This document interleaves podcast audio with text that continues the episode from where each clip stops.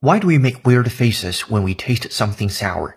When you eat something really sour, the sensation isn't limited to our tongue.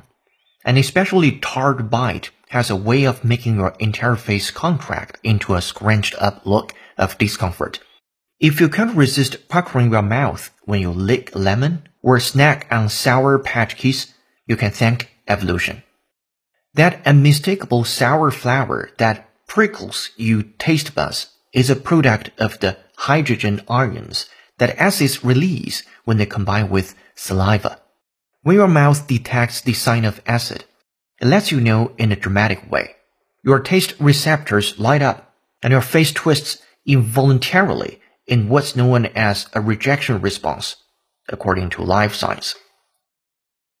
With its really sour taste, sucking on a lemon is unpleasant.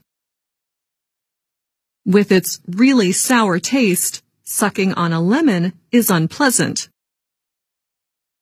Scarlett said nothing, but her eyes glittered, and her heart contracted with a little pain.